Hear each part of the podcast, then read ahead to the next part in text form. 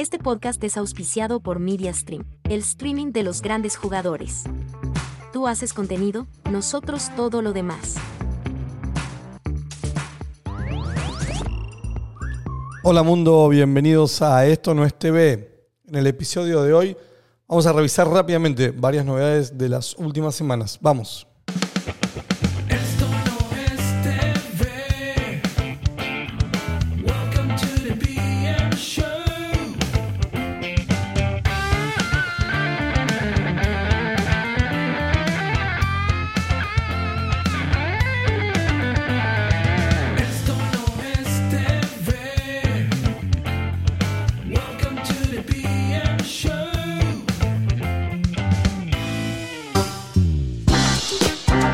Hola, hola.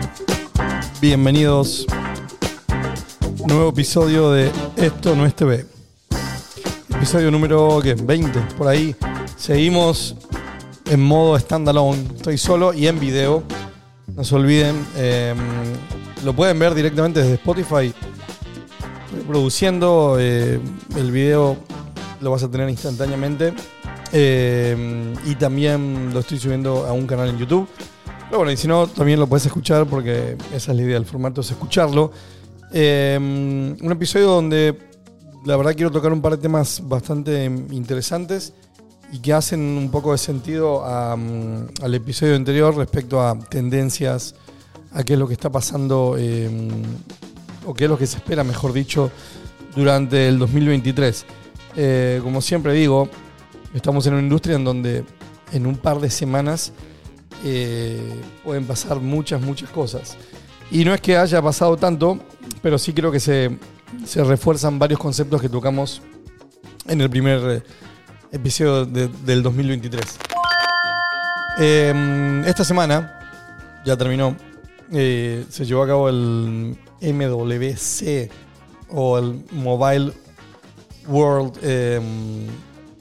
Mo- Mobile World Congress, ahí está, ese es el nombre original, eh, que se lleva a cabo en, Barcelona y es un, es un, bueno, es un evento muy muy grande que este año entiendo que ya está retomando a, los niveles que tuvo en su mejor momento.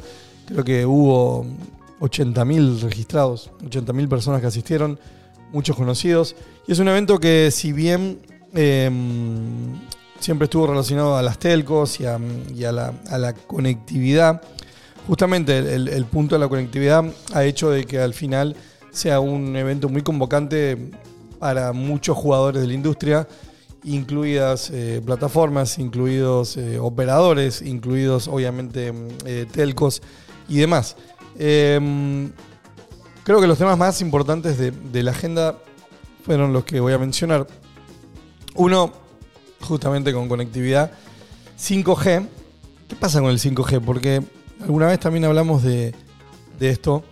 Eh, pareciera que el, el- el 5G traía, o, bueno, siempre se habló de muchas utilidades que le podríamos dar.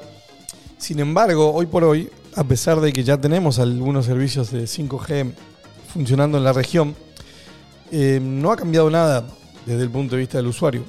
Es decir, no hay alguna nueva aplicación o alguna funcionalidad que nosotros podamos utilizar en- gracias al 5G. Y eso pensando en, en justamente en quien tiene que realizar las inversiones, una telco, que dice, bueno, ¿sabes qué? Sí, voy a ir a, vamos a desplegar 5G, que es muy costoso. Eso trae un problema grande que es, bueno, si yo no tengo una manera de cobrar un extra, ¿por qué? Porque hay alguna aplicación o porque hay algún requerimiento del usuario para requerir, requerir tener 5G, al final lo que va a pasar es que esas inversiones se pueden atrasar o, no se lleven a cabo. Aunque ya se habla del 6G, el punto es que el 5G siento que no termina de despegar y que si, si bien, insisto, tenemos algunos, algunos servicios ya, ya funcionando, todavía no representan un negocio muy atractivo. Entonces con el 5G como que todavía eh, hay que esperar un poco de ver de qué manera se va a poder hacer más popular. Eh, sabemos que hay algunas eh, utilidades más profesionales eh, o más premium, o sea, usuarios de alta gama que igual siempre quieren tener la máxima conexión, aunque en la práctica no les cambie tanto su vida. Pero mm, eso es lo único que tenemos y creo que va a trazar un poco mm, eh, el resto. Relacionado con conectividad, eh, o, mm, bueno, que, no es menor, hubo una charla bastante interesante de Netflix, de un, master- un keynote, como se le llama, eh, de, uno de los nuevos co-CEOs que tiene Netflix, donde se sacó una discusión a luz que para mí es muy antigua, que tiene y que en Europa eh, viene, viene teniendo varias, varios actores, varias telcos, varios, varias compañías muy muy grandes que vienen reclamando el hecho de que las plataformas deberían en parte pagar por la inversión de infraestructura que se requiere. ¿Por qué? Porque las plataformas de, de- de video en especial son las que eh, en gran parte se llevan el consumo de las redes. Entonces, una preocupación que existe es que si a medida que el consumo siga creciendo, como ha venido sucediendo en los últimos años, vamos a llegar a un punto en donde probablemente la, la conectividad ya no dé abasto y acá estas compañías dicen, bueno, ¿quién se va a hacer cargo de esto? Porque nosotros solos no, no debiéramos o no podemos pagarlo. ¿Y qué es lo que dice Netflix? Por ejemplo, bueno, ellos ven a los proveedores de, Internet o las telcos como un aliado. ¿Por qué? Porque el planteo es a la inversa. Bueno, nosotros invertimos un montón de dinero en generar contenido y ese contenido mm, al final es el que hace que el usuario necesite tener conectividad. Es como un poco la, discusión de, del huevo y, y la gallina, ¿no? Eh, pero digo que esta es una discusión que siempre estuvo en la mesa. eh, para mí no es nueva. Y, y creo que mm, hay algunos países donde, donde se han llevado temas más de legislación que pudiesen definir un poco para dónde va. Ahora, por ejemplo, para hablando con, con- datos, en particular, eh, hoy por hoy Netflix representa el 15% de, de, bueno, del consumo global del tráfico de Internet. Global, 15%. Eh, si a esto le sumamos lo que, lo que es YouTube, que también es una plataforma de video que tiene un 11.6%, Disney Plus un 4.5%, eh, Prime Video 2.8%, TikTok, si bien no es un competidor directo de, de Netflix, pero sí también es una plataforma con mucho consumo, un 3.9%. Al final estamos hablando que estas plataformas de video del tráfico de Internet global tienen, se están llevando ya más de un 30, yo hasta diría un 40, no me asustaría que en algunos territorios 50% del consumo total.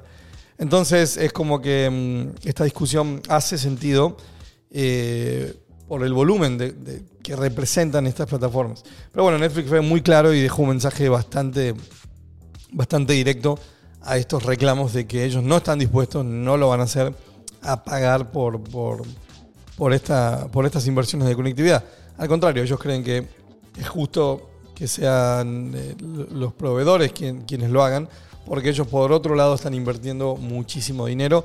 Y dieron un ejemplo de que mm, en toda la historia Netflix ha invertido más del 50-60% de su facturación total en contenido, como 60 billones de dólares, cifra muy muy grande.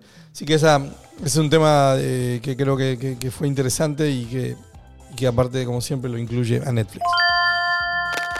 Em, lo otro que también es como, como marco, como tendencia, eh, el tema del momento es la inteligencia artificial.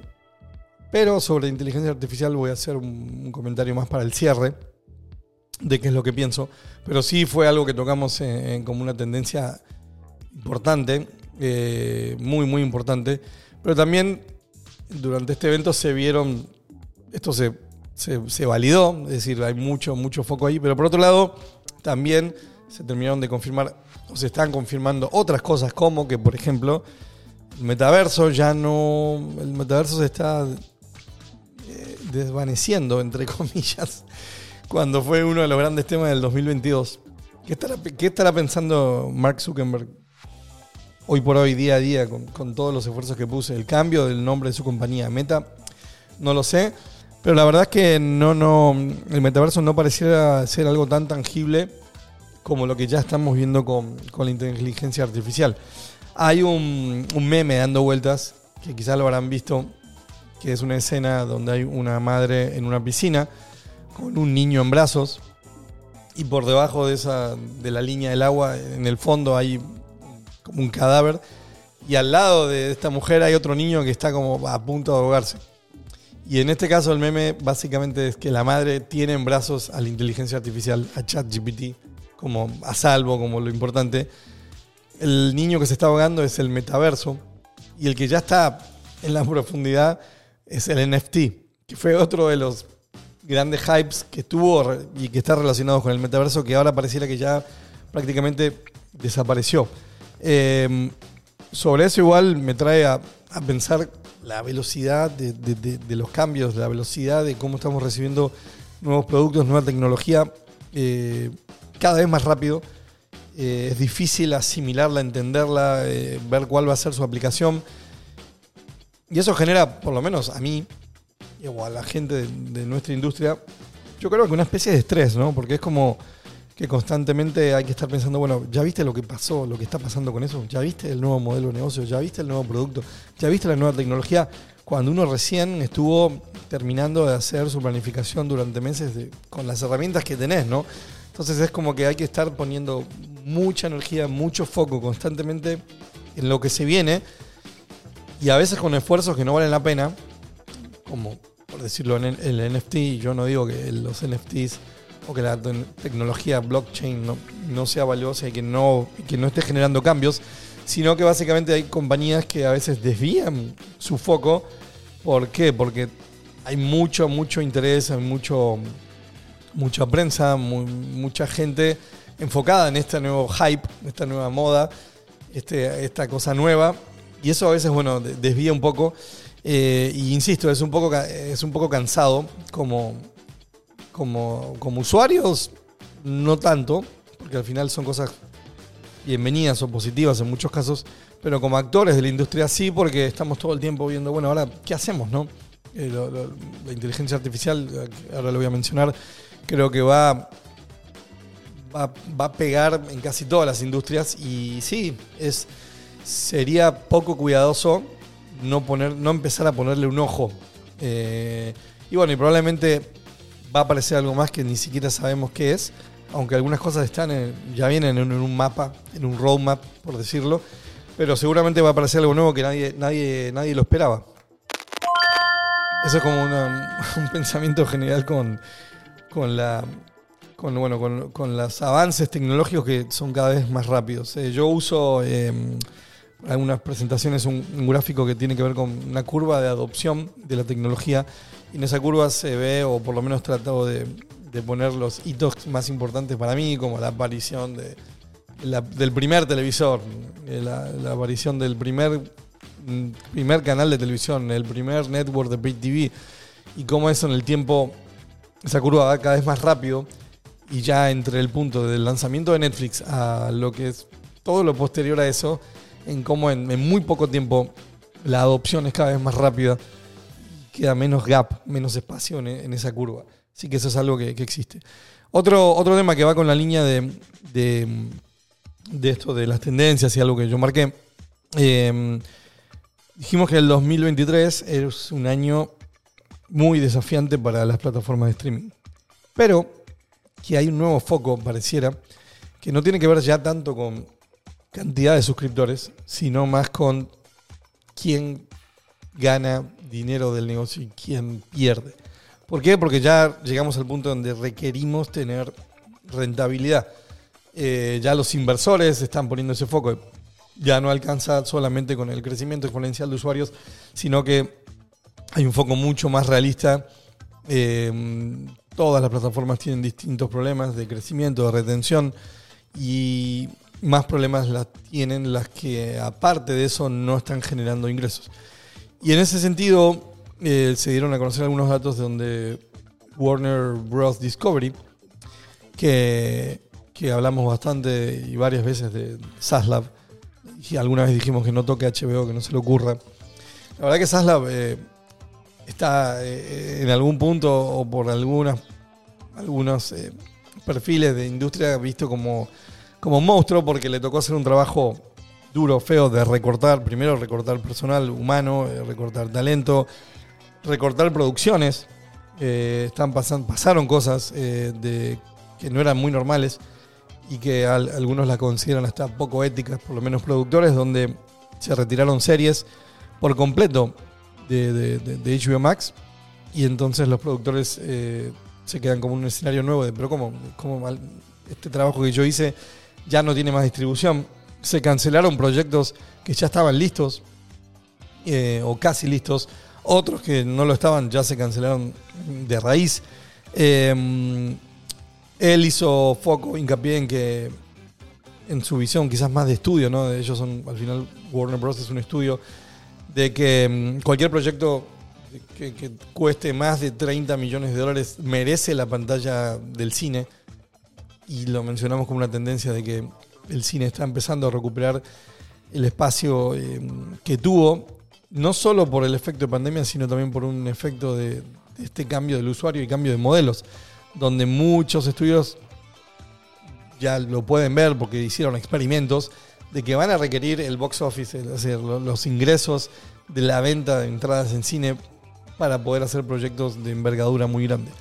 Y en ese aspecto, bueno, lo que se dio a conocer es, eh, es que hoy por hoy la unidad de directo consumidor del Warner Bros. Discovery estaría alineada o cerca de, de dejar de dar pérdidas. Está hoy en menos 217 millones de dólares, que parece mucho, pero es poco versus el 1.1 billón de dólares que, que también lo mencionamos que tiene Disney. Que también dijimos que por eso volvió Bob Iger y se fue Bob Chapek, el movimiento de CEOs. Eh, Comcast, que es Peacock, tiene un- una pérdida cercana a un billón, o sea, están 978 millones de dólares de, de pérdidas. Paramount, que es Paramount Plus y Showtime, en 570 millones. Y Warner Bros. Discovery, después de muchos movimientos, está en 217 millones y está abriendo varios cambios que se esperan, como, el, como otro tema que se habló, o que dijimos como tendencia, la sindicación de, contenido. Se termina un poco esto de contenido exclusivo para la plataforma. Sí o sí tengo que hacer un diferencial por ahí. No. El contenido necesita ser distribuido en la mayor cantidad de ventanas posibles. Si tenemos que dárselo a un competidor, se lo damos siempre y cuando nos paguen. Eh, y al final volvemos, ¿no? Como esta rueda de- del. que también creo que dije el playbook de jugadas de lo que ya existía, porque al final, por más lindo que, más romántico que suene el nuevo usuario, la nueva forma de consumo, al final acá hay un negocio y tiene que ser rentable. Y la única plataforma que, mm, que, que no pierde en su unidad, y más que en su unidad, es la única, la única plataforma que, que es su único producto, que es Netflix, que ya gana 550 millones de, dólares. Eh, esto eh, eh, es, es importante, ¿por qué? Porque va a ser la búsqueda de este año y el próximo. Eh, dijimos que Disney prometía la rentabilidad para el 2024, vamos a ver si llega. Y mm, siguiendo en línea con, esto de, plataformas, también hubo un, un gráfico que está lindo, el gráfico está bastante lindo, es de, de- bueno, el gráfico si no me equivoco es de Visual Capitalist, que es justamente una web que hace, que hace gráficas muy, muy interesantes y que muestra eh, quiénes son eh, la- las plataformas de streaming de video más populares en el mundo por cantidad de suscriptores. Eh, y acá hay dos cosas que, que también hago mucho hincapié, que tiene que ver que la verdad que no podemos comparar las plataformas una, una con una como que son iguales. Eh, no son manzanas con manzanas, están, están mezcladas. ¿Por qué? Porque tenemos distintos tipos de compañías. Entonces, eh, claro que los suscriptores siempre van a ser un indicador clave, pero los suscriptores no necesariamente representan los ingresos, no representan el ARPU. Eh, hay empresas eh, como Amazon Prime Video que tiene un producto muy grande, pero que no es su único producto ni su búsqueda es la del mundo del video, sino que tiene otra industria mucho más grande. Lo mismo con Apple. Entonces es difícil compararlas. Ahora, viendo igual ese mapa, que está como el globo terráqueo y los logos de cada país, eh, también hay un, hay un ganador claro en ese sentido, y, hace, y es entendible con toda la información que siempre damos, que es Netflix, que es quien lidera la lista en 78 países. Quiere decir que en 78 países de los 192 donde ellos operan, son eh, líderes que acá este estudio es cantidad de suscriptores. O sea que en esos 78 países ellos son quienes más suscriptores tienen. Eh, no, es el- no- no es en conjunto. Eh, de ahí uno se desprenden cosas como que en Estados Unidos la plataforma más popular es eh, Prime Video. ¿Pero por qué? Y ahí tocamos esto de no se pueden comparar.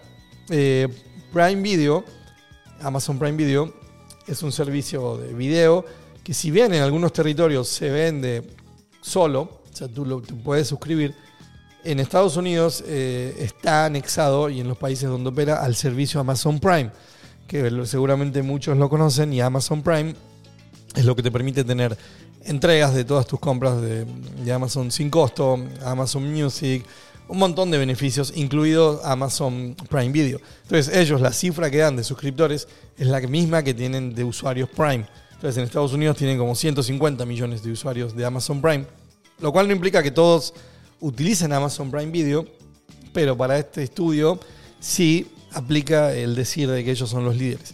Por eso es difícil compararlos. Un caso interesante, en Brasil, eh, si uno ve el mapa de Latinoamérica, Netflix está líder en todos los países, excepto en Brasil, en donde la plataforma más popular por cantidad de usuarios es Globoplay. Eh, ese es un dato bastante atractivo para, para estudiar. Eh, en Europa Netflix también es claramente líder y después hay territorios ya como Asia, este, Rusia, donde, donde el tema es, eh, es más complejo de, comparar. Pero bueno, es, un, es, un lindo gráfico, pero lo utilicé como foco para decir, mira, eh, e- esa comparación gráficamente está interesante, pero no creo que, que sea la más justa. Un dato rápido que me gustó, eh, y después ya voy a cerrar con el tema de, inteligencia artificial. Eh, la verdad que el dato ya, había salido, pero eh, eh, es del 2022, pero, pero creo que está muy bueno para, para la guerra del streaming, que, es de Nielsen, en donde ellos eh, dicen que un usuario adulto, ¿no? en promedio, para elegir qué ver en streaming, está tardando 11 minutos 16 segundos. 11 minutos 16 segundos. Esto también se lo llamamos parte de la fatiga al streaming. ¿Quién no lo vivió? ¿Quién, quién no se sentó y empieza a girar, a girar, a girar y, y no sabe qué mirar? Pero mm, lo más curioso es que esto es, bueno, fue para final de octubre, eh, perdón, final de 2022 ese dato. Y mm, ese, e- esos 11 minutos 16 segundos crecieron en un 52% en comparación a datos de marzo 2019. O sea, muy poco tiempo con la explosión igualmente del, del crecimiento y consumo de pandemia, eh, aumentó muchísimo el tiempo. Eh, alguien decía, y alguien que sabe mucho, Miguel Smirnov, de Prensario, comentó, eh, y es verdad que si bien eh, el famoso algoritmo, que todos sabemos que existe, y no sabemos bien qué hace o cómo, o cómo opera, cómo funciona, eh, tiene datos de nuestro consumo y podría recomendarnos lo que queremos ver, pero al mismo tiempo tiene que incentivarnos a consumir nuevo contenido de estreno y eso genera como un círculo vicioso de que quizás te está mostrando algo que no es lo que realmente querés, pero sí es algo que la plataforma tiene interés de que consumas, eh, junto con la mezcla de lo que yo ya consumí. Eh, ni hablar de que si la cuenta ah, no creas distintos perfiles y tu cuenta la utilizan varias personas en la misma casa. Eh, son un montón de factores. No todas las plataformas tienen motores de, búsqueda y de, descubrimiento tan importantes eh, com- como otras. Eh, así que bueno, es un dato fuerte, ¿no? 11 minutos, 10 segundos. Yo creo que, vamos a cerrar el 2023 en, en 15 minutos. Lo último, sobre inteligencia, artificial. Eh, todavía es muy incipiente y es difícil hablar de lo que va a pasar. Sí, muchos ya están hablando de que va a ser uno de los pilares de la, de la cuarta revolución industrial. Eh, y claro, vemos mucho, primero mucha información de esto son las 10 herramientas, las 20 herramientas más importantes para que no hagas más trabajo, para que trabajen menos, para que te escriban por ti, para que te diseñen imágenes por ti, para que te hagan webs por ti. Eh, un montón de aplicaciones que sí, efectivamente la, la inteligencia artificial ya está desarrollando. Chat GPT, Chat GPT a la cabeza fue el que nos, nos abrió así los ojos de decir, mira, esto realmente ya existe, ya tiene un nivel de, de- de- de desarrollo importante. eh, mismo se hizo una prueba de, acceso a una universidad de Estados Unidos donde, donde ChatGPT aprobó a ese nivel académico. Eh, y bueno, esto abre también, también mucho miedo, ¿no? ¿Por qué? Porque mucha gente lo que está diciendo, y hay muchos posteos malintencionados en ese sentido, de que dicen, bueno, adiós a los diseñadores, con estas herramientas ya puedes hacer todo esto. Adiós a los escritores, con estas herramientas puedes hacer todo esto otro. Adiós al personal de atención a clientes, porque ahora ya la inteligencia artificial va a permitir tener un bot muy desarrollado que dé respuestas. Eh, adiós a todo, ¿no? adiós a la creatividad, porque está todo volcado ahí. Entonces, claro, esto genera este efecto un poco de temor de qué va a pasar con mi trabajo, qué va a pasar como, con mi fuente de ingresos, qué va a pasar con lo que yo sea, con lo que yo amo, con lo que me gusta. Y ahí mi mensaje es un poco, bueno, vamos a sobrevivir. El ser humano ya sobrevivió a distintos avances tecnológicos importantes. Eso no quita, no implica de que mm, sí, muchos, potencialmente muchas áreas, muchos puestos de trabajo se van a ver afectados eh, en el corto, mediano plazo, siempre y cuando uno no vea de qué manera poder sacar provecho de esta tecnología. Eh, entonces trato de ponerle un foco positivo. Eh, yo en lo personal creo que lo que va a pasar es que muchas de estas herramientas que se están popularizando inicialmente van a tener un efecto de, bueno, de, sí, de, mira, ya no necesito tener este diseñador que me hacía este trabajo tradicional porque ahora lo hago con Mid Journey o con cualquier herramienta de creación de imágenes o que, lo que fuese. Pero mm, en el largo plazo eso va a generar una, perdón, una crisis de ideas puras, ideas únicas que son las que solamente nosotros los humanos podemos desarrollar. Entonces, para mí es una gran oportunidad para que seamos lo que somos, que es justamente una voz única. Así que... Esto lo voy a tener que editar, no va a salir. Me, dio tos. Entonces lo que creo es que, mm, si bien en el corto plazo hay ciertos riesgos, por decirlo, lo que va a pasar en en el mediano, en el largo plazo, es que las personas que tengan una voz única, que tengan una idea única, las ideas que solo el ser humano puede desarrollar, la creatividad, van a tener un doble valor, porque el resto va a tener esta inteligencia estandarizada de alguna manera, todo se va a ver de la misma manera. Ya pasa un poco, ¿no? Tenés muchos diseños con el mismo template, muchos copies con la misma forma, muchas fórmulas que funcionan y no, tenés que hacerlo de esta manera porque así la gente interactúa y hasta con, lo mismo pasa con, con creación de guiones. Entonces creo que, que este, este riesgo, esta, esta crisis para mí siempre es igual a oportunidad y todos los que podamos destacarnos por pensar algo distinto a, a lo que estas herramientas van a hacer, van, van a poder destacarse aún más. Así que nada, bienvenido sea como ha pasado con un montón de otras innovaciones que fueron disruptivas y saquémosle provecho. Bueno, eso fue todo. Les dejo un fuerte abrazo y nos estamos viendo, escuchando muy pronto.